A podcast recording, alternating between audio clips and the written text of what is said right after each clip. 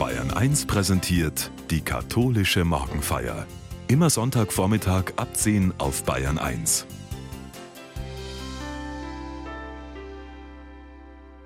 Im Ulmer Münster wird seit 2020 die traditionelle Weihnachtskrippe nicht mehr aufgestellt.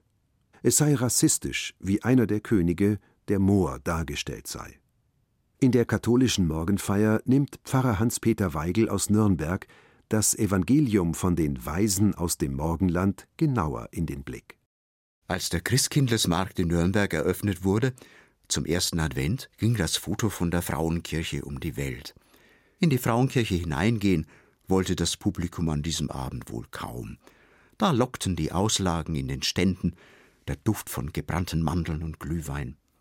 Jetzt zu Dreikönig ist die Budenstadt abgebaut, die Händler von Obst und Gemüse sind wieder aufgezogen.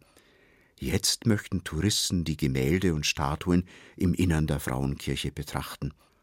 Heuer stehen die Besucher wegen Renovierungsarbeiten vor verschlossenen Türen. Sonst aber gibt es in der Weihnachtszeit die markanten Krippenfiguren am Eckpfeiler zwischen Chorraum und Kirchenschiff zu bestaunen. Gut einen Meter hoch sind sie. Karl Nocker aus dem Grönertal hat sie im traditionellen Stil geschnitzt. Links vorne lugen Ochs und Esel hinterm Pfeiler hervor. Eine sehr junge Maria im langen roten Kleid sitzt mit gesenktem Kopf da, auf ihren Knien ein kräftiges Knäblein, das längst kein Baby mehr ist und die Hand zum Segen erhebt. Über ihnen schwebt ein Stern und schickt seine goldenen Strahlen auf sie. Einige Strahlen erreichen auch die Männer, die von rechts her auf Maria und das Jesuskind zugehen. Vorne dran zwei Hirten. Einer kniet, einer steht. Sie sind stattlich gekleidet, haben eine gepflegte Lockenfrisur und gestikulieren aufgeregt mit den Händen. Drei Männer folgen ihnen, eng aneinander gelehnt. Edle Gewänder tragen sie. Der erste macht einen Kniefall und hat seine Samtmütze abgenommen. Die beiden anderen stehen, einer ist vollbärtig und hat eine Krone auf, einer dunkelhäutig trägt einen Turban. In den wallenden Gewändern sind ihre Geschenke kaum zu erkennen. Diese Krippe zeigt nur das Wesentliche. Menschen, die es zum Jesuskind hinzieht. Wenn ich länger hinsehe, gesellen sich in meiner Fantasie Gestalten und Gegenstände dazu, die der Bildhauer weggelassen hat. Eine weite Landschaft mit Palmen, eine Wiese, auf der Schafe weiden, Hirten am Lagerfeuer, Wolken, auf denen sich Engel tummeln, eine Karawane mit Pferden, Kamelen, Elefanten, beladen mit Säcken und Thron, Kameltreiber, Diener, Leibwächter.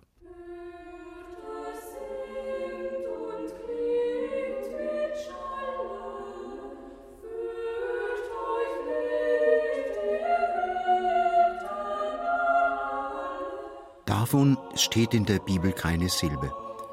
Und den Evangelien zufolge kommen die Hirten und die Könige keinesfalls gleichzeitig zur Krippe.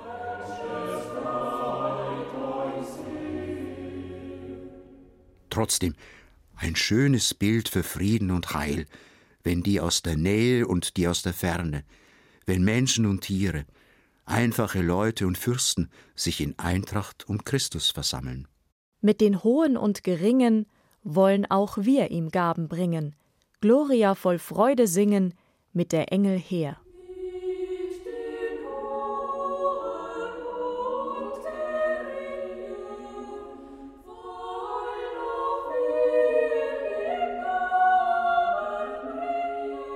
Heißt es in einem Weihnachtslied aus dem Mittelalter. Weihnachten und drei König auf einen Blick. So hat das meine Fantasie ja auch gesehen. Woher kommt das? Noch bevor ich lesen und schreiben konnte, noch bevor mir jemand aus der Bibel vorgelesen hat, wusste ich als Kind von den heiligen drei Königen. Eltern, die Großeltern, die Tante führten mich ja in der Weihnachtszeit oft genug zu der ausladenden Krippe in der Pfarrkirche. Da eilten halt die Hirten und die Könige zum Kind, die einen von links, die anderen von rechts. Da hatten die Könige eben ihr Gefolge dabei, da leuchtete der Stern auch den Hirten. Wie gesagt, unbiblisch. Und der Feiertag heute heißt im Kalender der Kirche nicht Dreikönig, sondern Epiphanie, zu Deutsch Erscheinung des Herrn.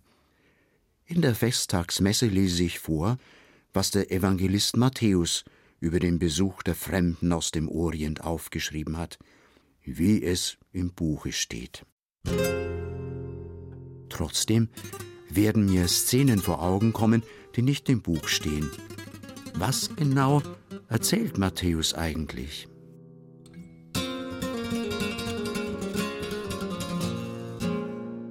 Als Jesus zur Zeit des Königs Herodes in Bethlehem in Judäa geboren worden war, siehe, da kamen Sterndeuter aus dem Osten nach Jerusalem und fragten: Wo ist der neugeborene König der Juden? Wir haben seinen Stern aufgehen sehen und sind gekommen, um ihm zu huldigen. Als König Herodes das hörte, erschrak er, und mit ihm ganz Jerusalem. Er ließ alle Hohepriester und Schriftgelehrten des Volkes zusammenkommen und erkundigte sich bei ihnen, wo der Christus geboren werden solle. Sie antworteten ihm in Bethlehem, in Judäa.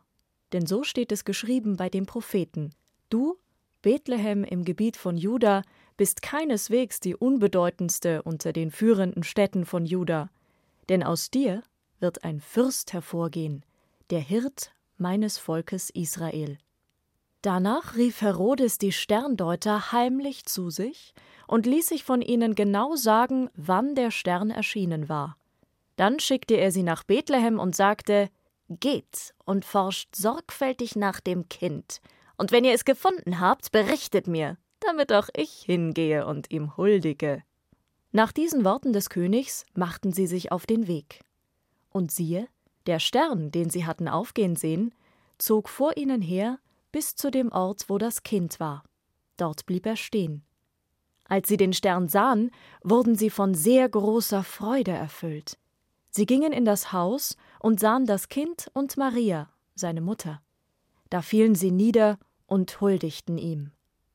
Dann holten sie ihre Schätze hervor und brachten ihm Gold, Weihrauch und Myrrhe als Gaben dar. Weil ihnen aber im Traum geboten wurde, nicht zu Herodes zurückzukehren, zogen sie auf einem anderen Weg heim in ihr Land.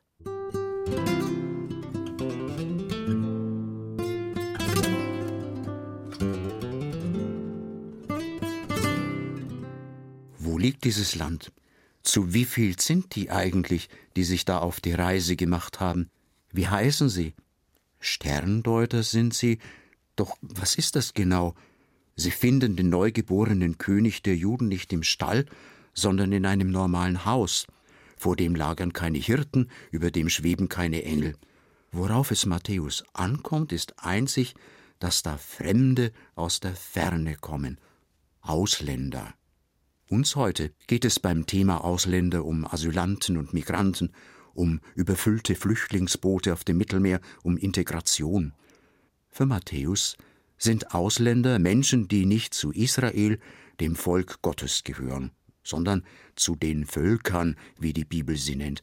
Heiden steht dafür auch in deutschen Bibelausgaben. Als Matthäus sein Evangelium verfasste, hatten sich in Israels Nachbarländern Gemeinden aus Heidenchristen gebildet. Das waren Einheimische in der heutigen Türkei, in Jordanien, in Syrien, im Irak. Sie waren im Glauben an orientalische oder griechische Götter aufgewachsen, hörten aber von Jesus und ließen sich taufen. Die Regeln und Rituale des Judentums übernahmen sie nicht. Daneben gab es Gemeinden von Judenchristen.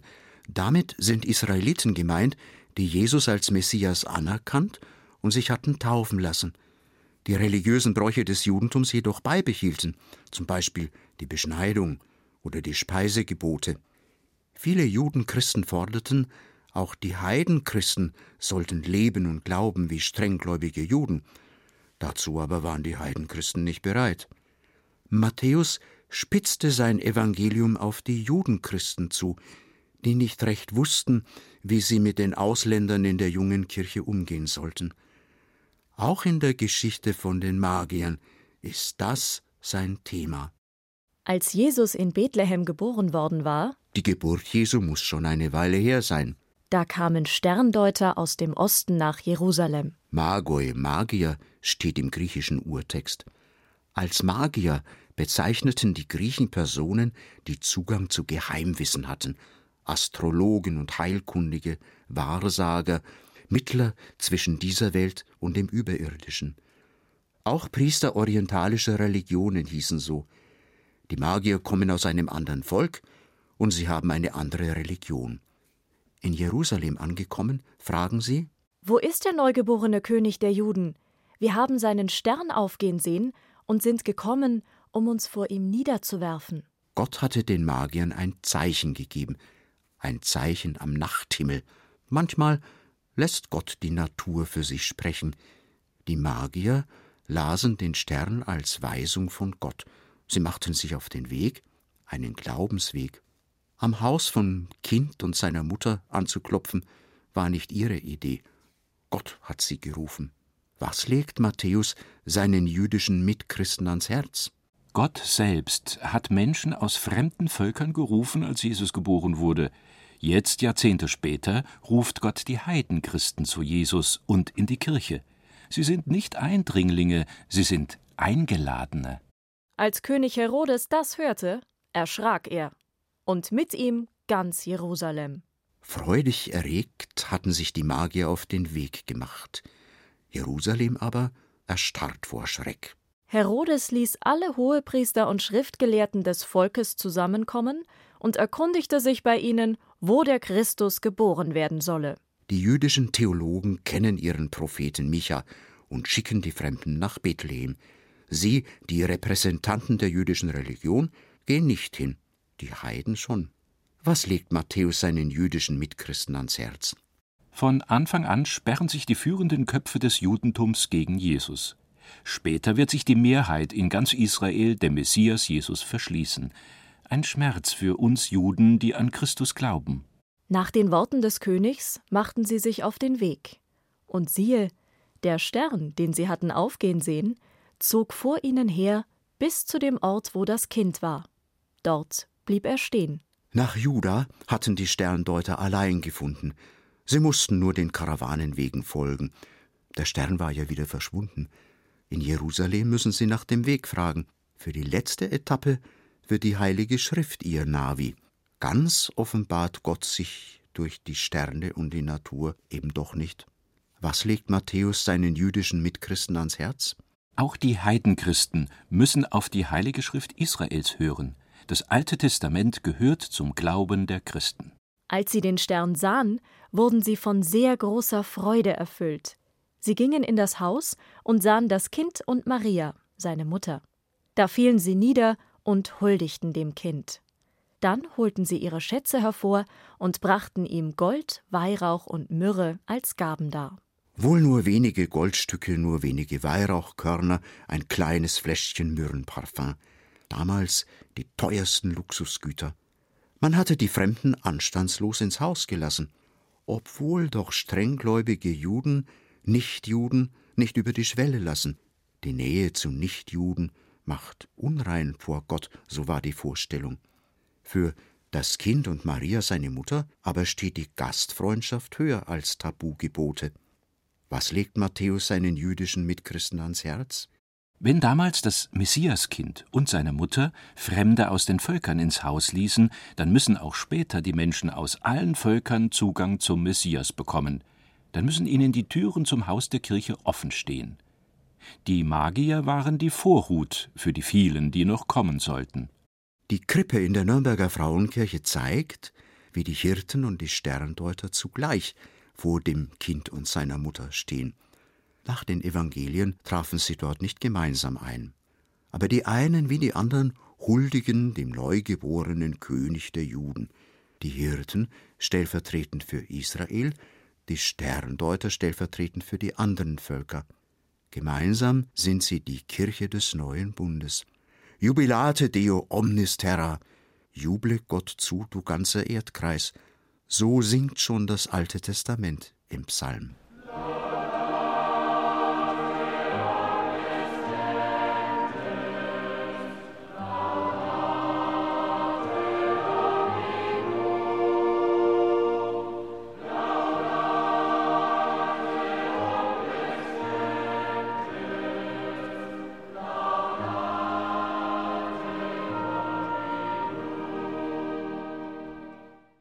Drei Generationen nach Matthäus waren die judenchristlichen Gemeinden so gut wie erloschen. Der Streit zwischen ihnen und den heidenchristlichen Gemeinden hatte sich erledigt. Die Mahnung zur Versöhnung zwischen den konservativen und den progressiven Christen hörte man aus der Geschichte von den Sterndeutern kaum mehr heraus. Doch den Malern und Bildhauern wurde die Anbetung durch die Könige später ein beliebtes Motiv. Statt der Sterndeuter stellten sie Könige dar. Wegen der drei Gaben mussten es drei sein, und einer von ihnen war ein Moor, denn Christus ist ja in Bethlehem für Menschen aus allen Kontinenten geboren. Die Künstler legten eine andere Botschaft als Matthäus in ihre Bilder hinein. Der armselig gekleideten heiligen Familie stellten sie die Könige in Samt und Seide gegenüber. Hier drei einfache Leute, dort drei Mächtige mit einer Schar von Dienern und der Karawane. Die Könige knien vor dem Kind nieder, sie legen Jesus ihre Kronen zu Füßen, sie erkennen ihn als ihren Herrn und Gott an. Die Bilder mahnen die Mächtigen zur Demut, die Reichen zum Schenken, die Hohen und Geringen zur Andacht vor der Krippe. Trotzdem ist der Appell des Matthäus zu Toleranz und Versöhnung innerhalb der Kirche nicht nach wie vor aktuell. Damals standen Judenchristen und Heidenchristen gegeneinander. Zudem suchte die jüdische Religion selbst eine neue Identität. Denn das eine Heiligtum, der Tempel, war zerstört. Tieropfer konnten nicht mehr dargebracht werden. An die Stelle der Opfer auf den Altären trat das Opfer der Lippen, also das Gebet und das Lesen der heiligen Schriften. Und Ungefähr zur gleichen Zeit suchte das junge Christentum, das man aus den Synagogen vertrieb, seine neue Identität. Juden und Christen lernten, auf den Ruinen der Traditionen das Gesetz und die Propheten neu zu lesen und auszulegen. Sind wir in unserer heutigen Zeit nicht in einer ähnlichen Situation? So fragt Tomasz Halik, Priester und Professor in Prag die Kirche werde in kulturelle und politische Umbrüche hineingerissen, die radikaler sind als die Umbrüche zur Zeit der Reformation vor 500 Jahren. Da hatte Kolumbus Amerika entdeckt, Kopernikus die Sonne als Mitte unseres Universums vermutet, Gutenberg den Buchdruck erfunden, Luther die Freiheit des Christenmenschen verkündet. Die alte Kirche hat den Wandel verschlafen. Heute stehen wir mitten in der Globalisierung und Digitalisierung, ringen um Geschlechtergerechtigkeit, müssen uns dem Klimawandel stellen, müssen mit Pandemien und Kriegsausbruch rechnen. Die Kirche darf den Umbruch nicht wieder verschlafen, so warnt Thomas Halik. Wir müssen zur Kenntnis nehmen, dass ein Kapitel der Geschichte des Christentums zu Ende geht. Wir müssen uns auf das nächste vorbereiten. Die Kirchen müssen der Welt eine ganz andere Gestalt des Christentums präsentieren. Halik stellt für die neue Gestalt keinen Katalog mit Reformforderungen auf, von Priesterweihe für Frauen bis Bischofsamt auf bloß fünf Jahre. Aber kann die katholische Kirche weiterhin so organisiert bleiben wie eine Monarchie? Haben sich gewissenhafte Christen heute nicht längst verabschiedet vom Bild eines Gottes, der wie ein alter Patriarch auf seinem Thron im Himmel sitzt, uns Menschen kontrolliert und den Sündern mit der Hölle droht? Verlassen Sie sich nicht eher auf eine göttliche Urkraft, die eins mit dem Universum ist und darin wirkt? Vielleicht werden die Heidenchristen der Zukunft nicht mehr in einen Dom zum Beten gehen, sondern eine Tischmesse im Haus einer Frau aus der Gemeinde feiern. Vielleicht werden nur wenige noch vor der Monstranz mit dem heiligen Brot knien, aber in vielen Kirchen sitzen Menschen auf dem Boden und versenken sich in eine Zen-Meditation. Die Judenchristen der neuen Zeit werden erschrecken und ihre Religion nicht wiedererkennen. Thomas Halik aber erinnert daran, dass seinerzeit lange nicht einmal die Apostel den auferstandenen Jesus erkannten, obwohl sie ihm doch so nahe gestanden hatten. Wie der fremde Wanderer, der mit den beiden Jüngern nach Emmaus ging, der wahre Christus war so wird die Kirche in fremder Gestalt dennoch die Kirche Christi sein. Die judenchristlichen Gemeinden seiner Zeit sind im zweiten Jahrhundert erloschen. Im Lauf des 21. Jahrhunderts wird die gegenwärtige Gestalt des Christentums sich wandeln, davon ist Hallig überzeugt. Aber wir sollten nicht dem toten Christentum der Vergangenheit nachtrauern. Ob sich der Wandel nicht schon auf der Weltsynode angedeutet hat, die sich im Oktober in Rom versammelt hatte? Getaufte Männer und Frauen aus aller Welt, viele davon auch Ordensleute, Priester, Bischöfe. Zahllose Katholikinnen und Katholiken waren bitter enttäuscht, dass keine greifbaren Reformen beschlossen wurden. Womöglich aber brachte die Art von Zusammenkunft eine Wende, die kaum zurückgedreht werden kann. Ungeniert wurden Themen besprochen, die man unter Papst Benedikt nicht laut auszusprechen wagte. Zum ersten Mal hatten Frauen in einem solchen Gremium Stimmrecht. Es gab keine erhöhte Bühne, von der aus wie in einem Hörsaal doziert wurde. Alle hatten ihren Platz im Parkett auf gleicher Höhe, auch der Papst, wenn er dazu stieß. In wechselnden Gruppen saßen Priester, Bischöfe, Kardinäle, Frauen und Männer an runden Tischen. Man sollte aussprechen, was einen bewegt, wohlwollend zuhören und zu verstehen suchen, widerspiegeln, was der Beitrag des Gegenübers in einem ausgelöst hat. Dass viele Bischöfe und Kardinäle in Zivil-, Sport- oder Straßenkleidung kamen, entsetzte einen Kardinal, der aus Bayern stammt. Ja, es wird manche Überwindung kosten, die Kirche in fremder Gestalt als wahre Kirche anzunehmen. Matthäus hat es den Lesern seines Evangeliums zugemutet.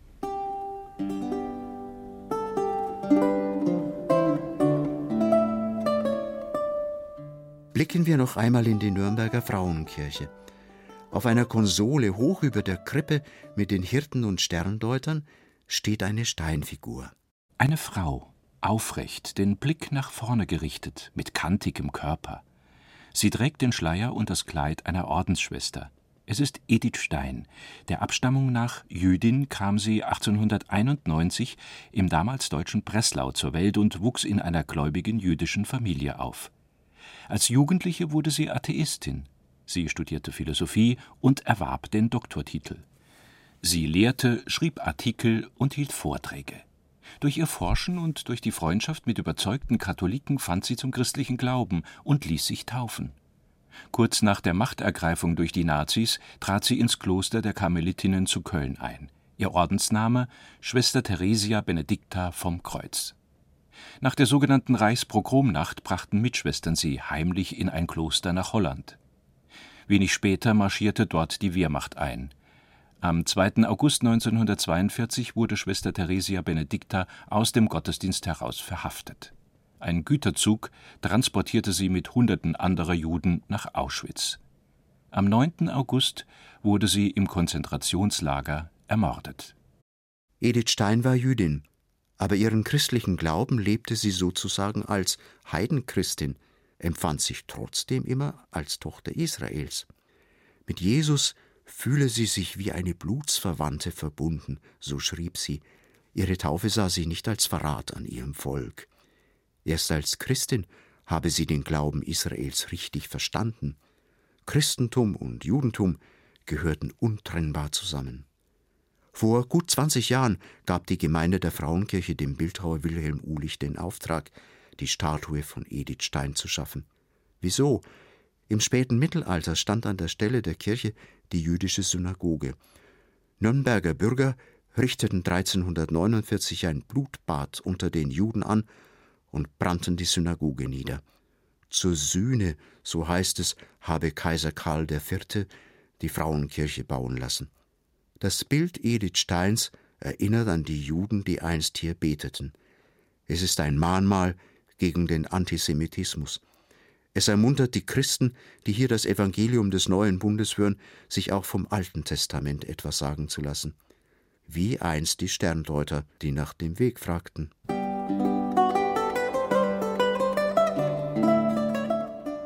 Oben auf der Konsole Edith Stein, die jüdische katholische Ordensfrau, Judenchristin und Heidenchristin in einem. Unten die Hirten und die Sterndeuter, also Judenchristen und Heidenchristen, nebeneinander. In der Frauenkirche stehen sie alle gleich nah am Altar. Sie alle tun, was Matthäus von den Sterndeutern berichtet. Sie fielen nieder und huldigten ihm.